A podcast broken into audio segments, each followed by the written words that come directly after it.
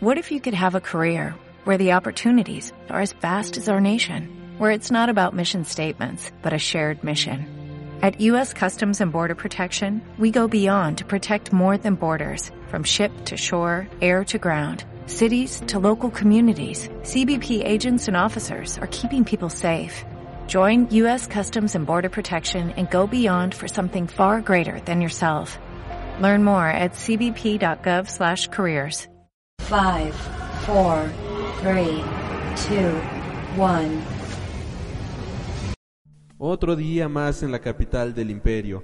Te levantas, desayunas, te arreglas y corres felizmente hacia tu lugar de trabajo, escuela, estudios, reunión, lo que sea que vayas a hacer ese día y te encuentras nada más y con nada menos que un tráfico de la fregada, el metro atascado a más no poder y un bebé llorando que se acaba de hacer del baño. Todo eso es tu día a día aquí en la capital del imperio, pero no te preocupes más porque ya llegó Freak Noob News Podcast, tu podcast de cómics, animes, series de televisión, música, videojuegos, películas y mucho, mucho más. Todo esto en Freak Noob News Podcast. Recuerda buscarnos a través de iTunes como Freak Noob News y a través de iBox como Freak Noob News. Nosotros somos Freak Noob News y recuerda que este es el podcast hecho de un fan para el mundo.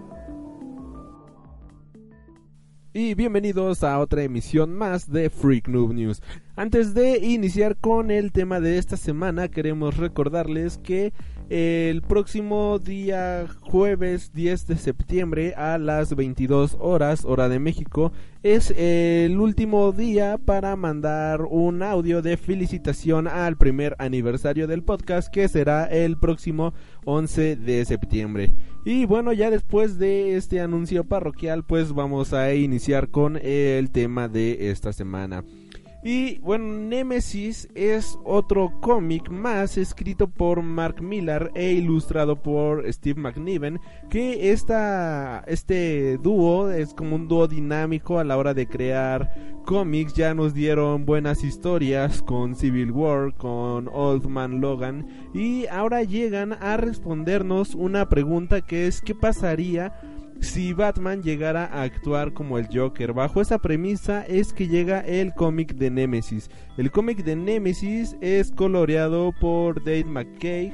En los textos tenemos a Chris Eliopoulos. En, en diseño de logos y producción tenemos a Rich Ginter. En la producción general tenemos a Irene G. Lee. El editor de este cómic fue Nick Lowe y el editor asociado fue Daniel Ketchum. Nemesis es un cómic que sobresale principalmente por tener una gran pero gran cantidad de violencia y de manera este descomunal y otra cosa bastante extraña que tiene este cómic es que es un cómic que no está concluso en su manera más amplia de decir las cosas sino es que este cómic realmente lo dejaron a la mitad, aun cuando faltaban cerca de 2-3 números para terminar esta saga.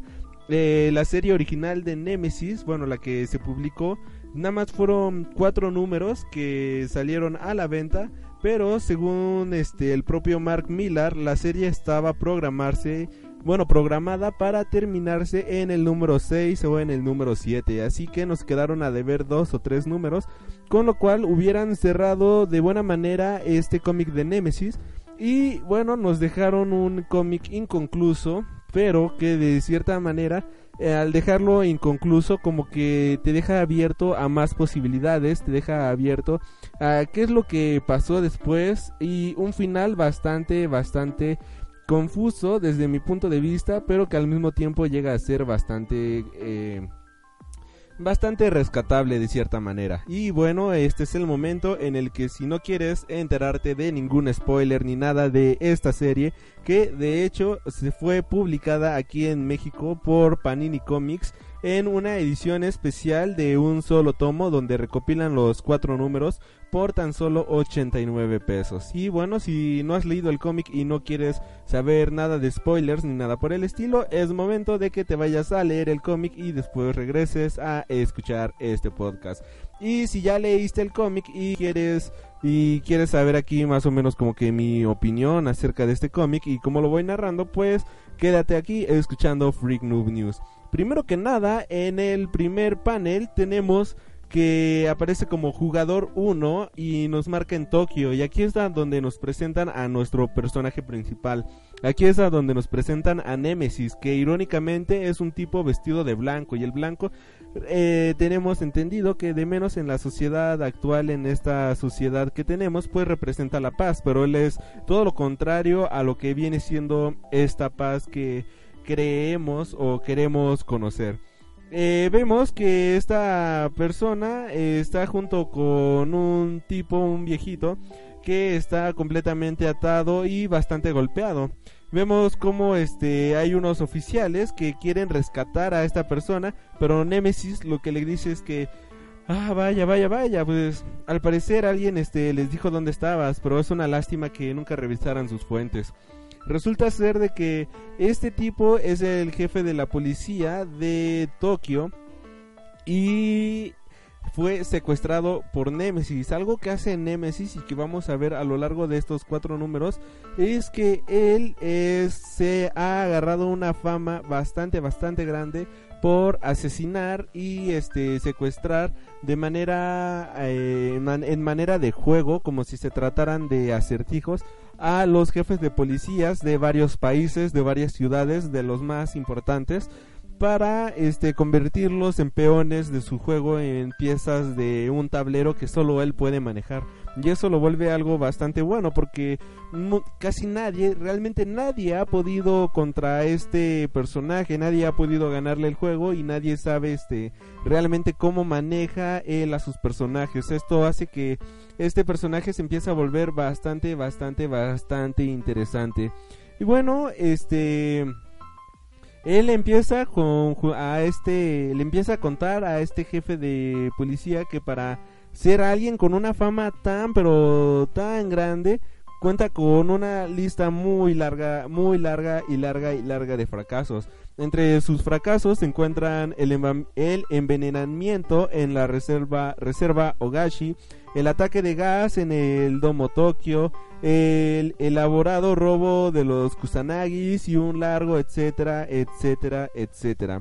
Algo que hace siempre Nemesis es dejar en una carta de presentación la hora exacta en la que van a morir sus personajes. Así que a este personaje le dice, usted esté tranquilos, yo te dije que morirías a las 10.35, pero bueno, este, vamos retrasados por 20 segundos, ¿no? Él está con unos compinches, está con unos, este, ayuda, ayudantes que están ahí como sus guardaespaldas. Dice, caballeros, por favor, un paso para atrás. Entonces se hacen para atrás y vemos que se acerca un tren y bueno, este tren es el que mata exactamente a las 10.35 con 20 segundos a el jefe de policías de Tokio.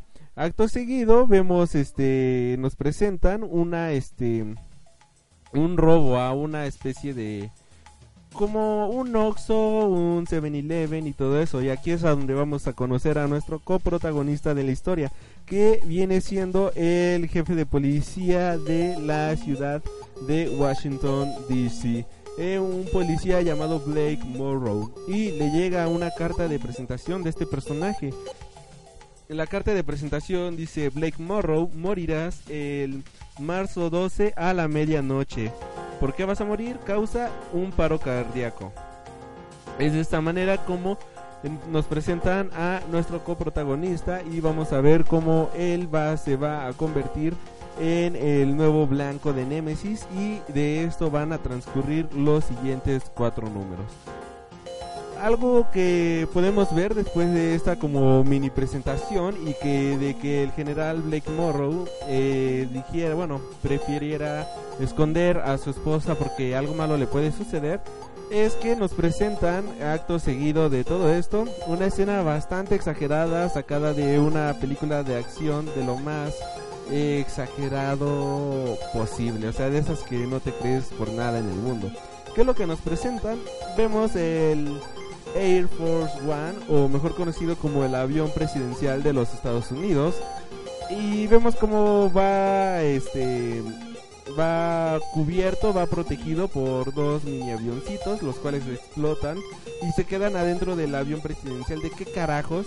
Y es en ese momento en el que vemos a alguien corriendo por una de las alas del avión.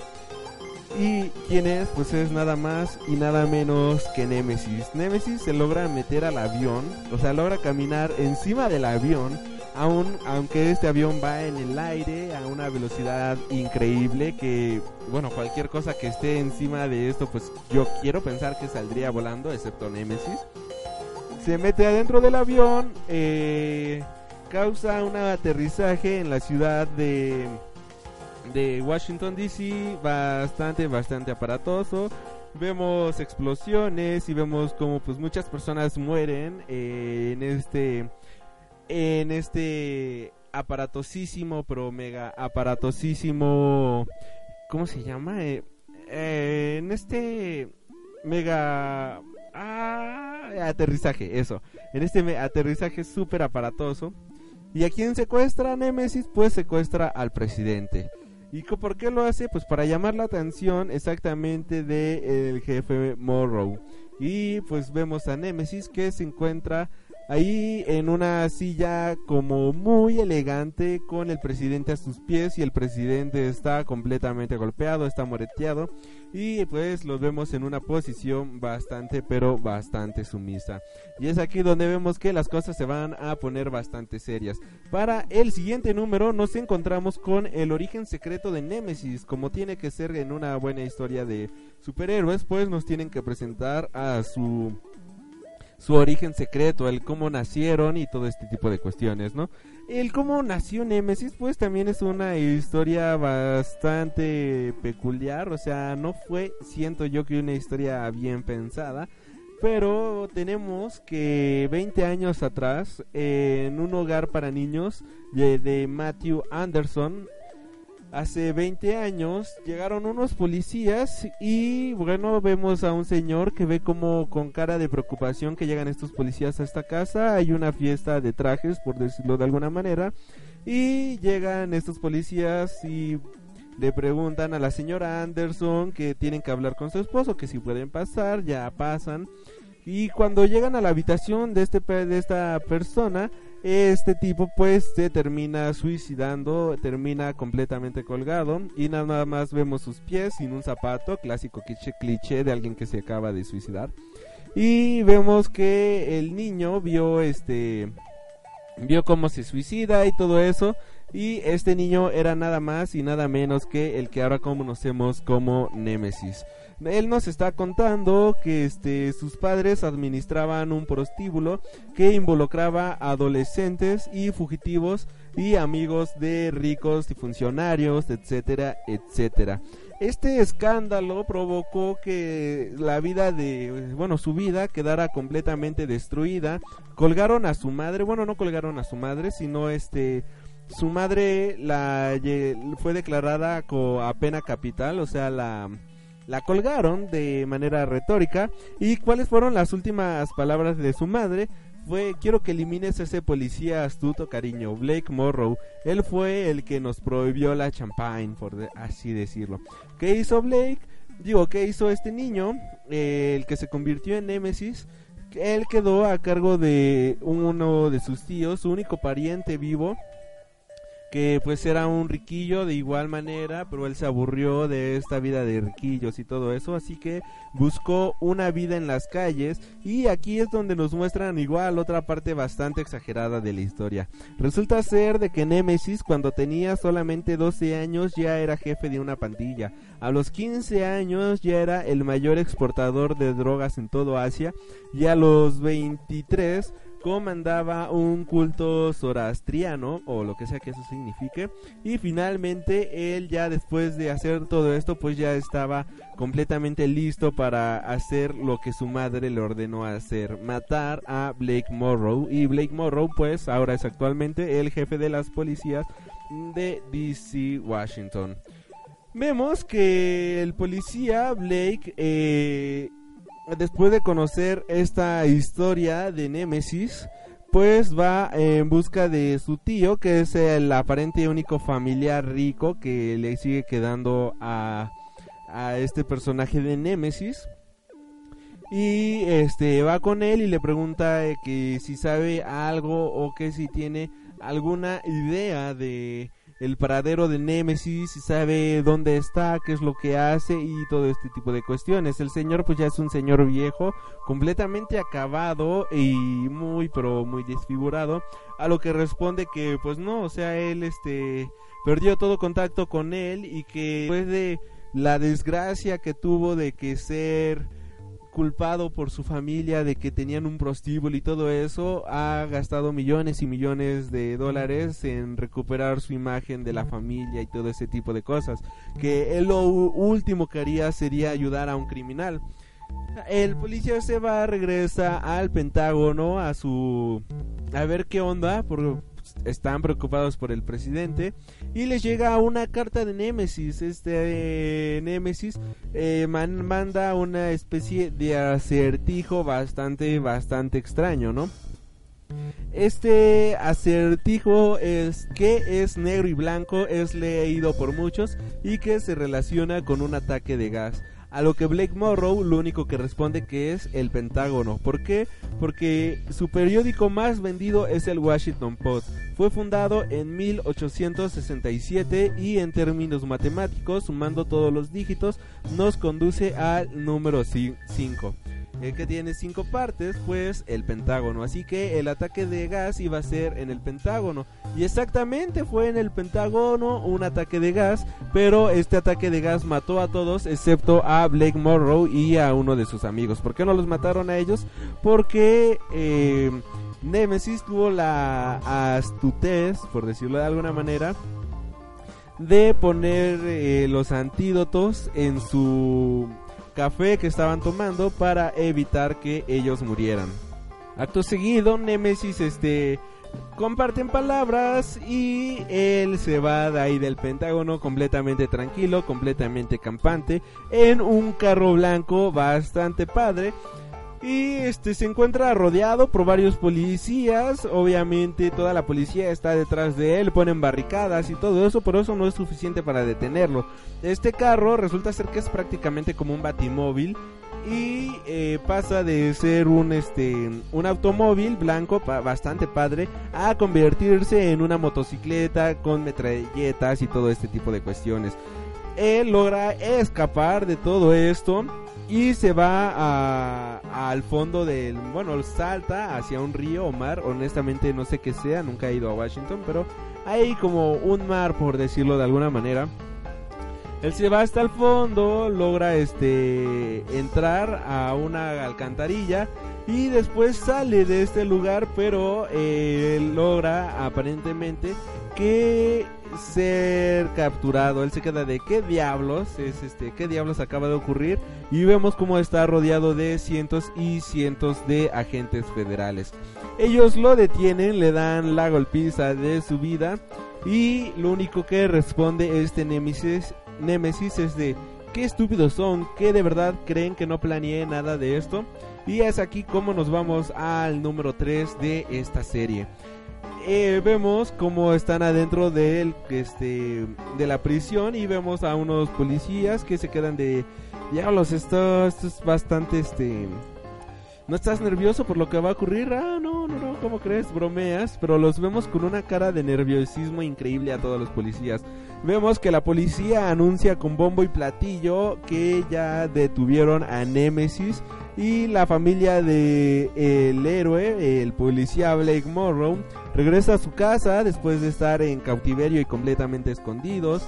El único familiar que queda vivo, este señor viejo y desfigurado, pues agradece que lo hayan este atrapado y varios líderes mundiales agradecen a Blake Morrow la captura de este supervillano que tanto les había hecho la vida de cuadritos. Y mientras lo van metiendo a la cárcel y Blake Morrow da su su diálogo de agradecimiento a todo mundo, vemos que este Némesis va este hablando, va hablando, va hablando, va hablando, va hablando Y otro policía le dice, por favor ya te puedes callar, o sea, ya te detuvimos, cállate. A lo que únicamente Nemesis responde, luces por favor Johnny. Vemos que se apagan las luces y un policía grita, ¿qué carajos?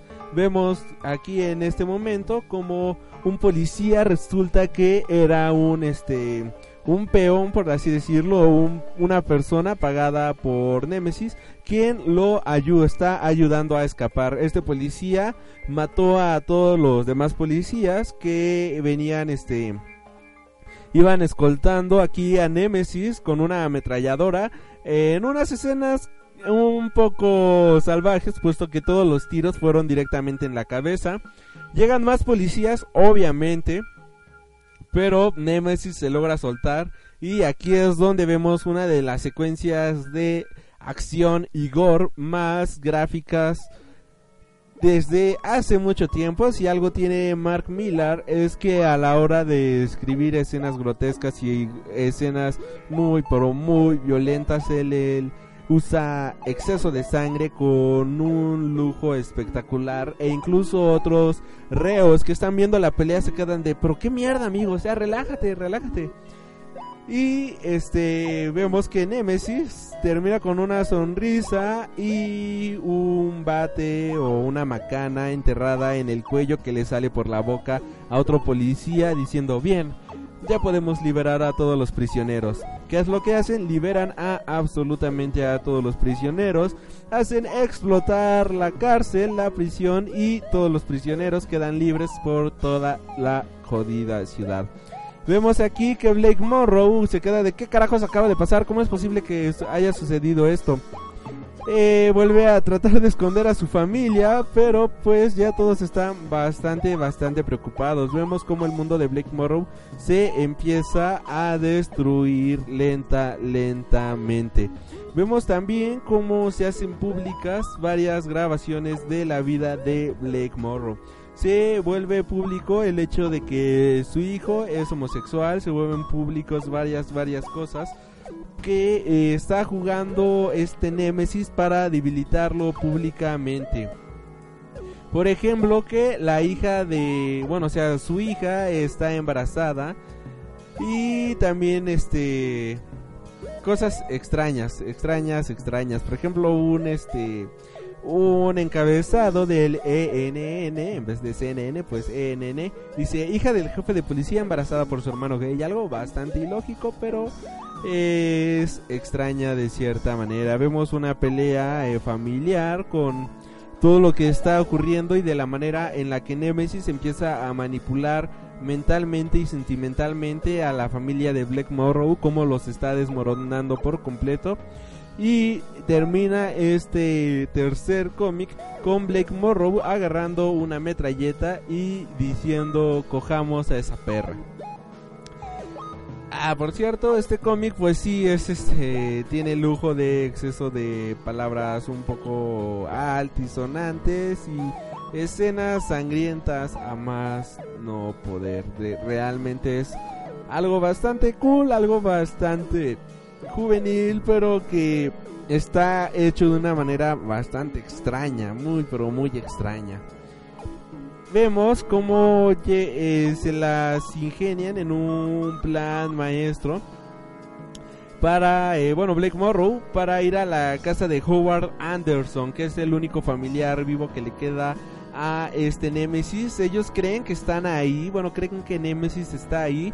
Y una vez que entran a esta mansión, lo que vemos es que el viejito, este Howard Anderson, pues está amarrado a una gran cantidad de explosivos. Y el contador va a, en 3, después 3, 2, 1 y vemos a toda la mansión explotando por completo. Una vez que explota todo eso, pues clásico que todos los agentes están adentro de la mansión. Y pues solo queda este Blake Morrow y otro agente, el agente que siempre había estado con este Blake ¿Y quién es Blake? Pues resulta ser un traidor completamente, solo porque este Némesis le prometió una paga bastante grande. Vemos un momento sentimental en el que él descubre cómo su amigo lo traiciona, pero algo más impactante de todo esto es que Nemesis termina matando a su amigo porque ya no le sirve de absolutamente nada. O sea, fue un traidor, él se dejó vender por dinero y al final del día él no ganó absolutamente nada. Esto está bastante, bastante creepy porque es la manera en la que Nemesis ve el mundo, es la manera en la que Nemesis está haciendo justicia. Está haciendo justicia en el sentido de que los policías, incluso los más buenos y los acompañantes, por ejemplo el Robin en este caso de este de este policía, el jefe de la policía de Washington, cómo se dejó corroer por unos cuantos billetes pues sí, este, de cierta manera que Nemesis acabara con él y que acaba, esté acabando con toda esta, este tipo de gente, pues es una manera de impartir miedo, impartir justicia desde su punto de vista. Vemos que ellos están discutiendo y que, bueno, este Nemesis le dice, no te preocupes, no te voy a matar a ti todavía, ya te dije cuándo vas a morir y en las circunstancias en las que vas a morir. Así que ven, vamos a, jugar un juego por decirlo de alguna manera, ¿no? ¿Y qué nos encontramos? Nos encontramos a la esposa de este policía y al presidente, ambos con una este con detonadores y, y un chaleco de explosivos. Así que él tiene que elegir en quién va a matar y quién va a sobrevivir, ¿no? Uno tiene que morir y uno tiene que que sobrevivir y este este Blake tiene que elegir quién es la persona indicada, si su esposa o el mismísimo presidente. Aquí vemos más este más este confusión, vemos más este diálogos, diálogos, diálogos y él está dando a escoger, él necesita escoger entre su amada esposa y al hombre que protegería como jefe de policía de Washington, la mujercita o el comandante, el jefe, ¿no? Así que eh, tiene que estar eligiendo de esta manera bastante, bastante, bastante eh, tensa y es cuando Nemesis empieza a hacer el clásico conteo de villano genérico de 5, 4, 3, 2, 1 y bueno que resulta que terminan este terminan explotando y muere el presidente a lo que este Nemesis solamente dice una frase bastante divertida de puta madre estoy cubierto de anciano y vemos cómo está este saliendo volando y lleno de sangre pues del presidente que terminó jodido. Vemos después de esto que el jefe de policía se le avienta a golpes, logra sobrevivir a la explosión y bueno, este se están enfrentando, están peleando, están peleando, están peleando y aquí es a donde vemos este una escena igual bastante, bastante chistosa, pues llega un helicóptero y pues les empieza a disparar. Y bueno, este Nemesis lo único que empieza a hacer es empezarse a reír, a reír, a reír. Y ninguno de los dos se murió, así que cada uno va por sus armas y dice, bueno, esto es esto es algo bastante divertido, hay que hacerlo, ¿no? Vamos a ver quién quién le diga a quién. Ambos se apuntan, ambos se avientan en una escena así final de acción y se disparan uno al otro. Nemesis logra disparar, dispararle en el abdomen al policía y el policía logra dispararle en la cabeza a Nemesis poniendo fin a la existencia de este villano. Llegan varios policías que se quedan de tengan cuidado porque este cabrón nos puede engañar, ¿no? Ven que se está en, bueno, ven cómo se está eh, muerto y dicen, no, pues sí, ya se murió, ¿no? Posteriormente a esto ya vemos que dice Hospital de la Universidad de Georgetown, Georgetown, algo así. Y vemos cómo está la familia del policía aquí esperando a que el policía se recupere y él empieza a perder este empieza a perder la la cómo se dice, empieza a, perder la conciencia, pierde su pulso, lo intentan resucitar y todo eso. A lo que el hijo de este del policía de Blake Morrow ve en la cartera de su padre que decía marzo 12 medianoche paro cardíaco que era la manera en la que iba a morir vemos como eh, lo están intentando resucitar pero él no no responde no responde. Tuvo un ataque cardíaco prácticamente. Y que vemos que son exactamente las 12 de la medianoche. Ya es medianoche y él está muriendo.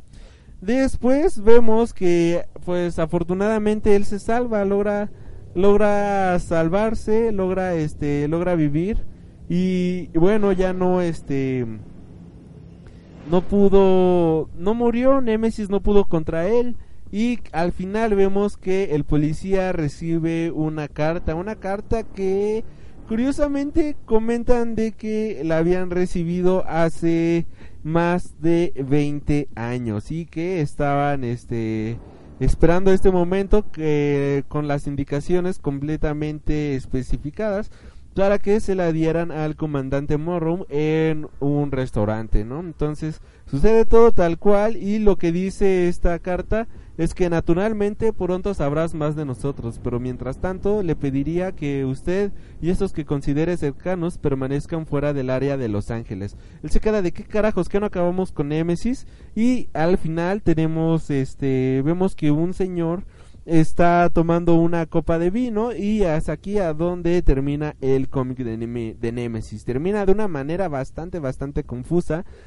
Puede ser de que la persona que vimos morir en este en este enfrentamiento final entre Blake Morrow y Nemesis, pues realmente no haya sido Nemesis y no haya sido uno de sus arpones, más y Nemesis esté todavía vivo allá afuera en alguna parte del mundo, esperando que llegue el 12 de, marzo eh, a las 12 de la medianoche, pero posiblemente de algún otro año o algo por el estilo, puesto que Nemesis siempre cumple sus amenazas, pero esto ya no lo sabemos, puesto que el cómic de Nemesis se dejó de publicar, solamente llegaron a los cuatro números, hasta ahí terminó la serie y ya no vamos a tener la continuación al menos por un largo largo rato. Estaría genial que pudiéramos saber qué es lo que sucede después cómo es lo que continúa qué es lo que qué es lo que sucede en esta historia puesto que aparte de sentirse con un, una dinámica un poco rara un poco forzada en algunos momentos y bastante este absurda es como si este cómic nada más lo hubiera sacado Mark Millar para sacar dinero, más dinero. Pero dejando de lado todo eso, se siente forzado, pero bastante divertido. Es algo que se lee en media hora y es una muy buena teoría de qué pasaría si Batman llegara a actuar como el Joker. Así que esto es lo que nos representa este cómic a lo largo de cuatro números. Cuatro números con un desarrollo bastante extraño y con una conclusión inesperada. Inesperada porque fue una conclusión inesperada incluso para el autor que no pudo concluir de manera satisfactoria su propia historia. Y esto es la historia de Nemesis y con esto concluimos el podcast de esta semana. Esperamos que les haya gustado este programa. Régenos sus comentarios sus pulgares arriba si nos escuchas en iTunes o en iBox. Por favor, nos ayudarían bastante, bastante, bastante para llegar a más personas. Y bueno, ya nada más para terminar con este programa, nos vamos con una cancioncita. Y bueno, nos vamos a ir con una canción de la banda Iron Maiden. Y esto fue Free Noob News. Gracias por escuchar el programa y nos estaremos reencontrando en la próxima edición.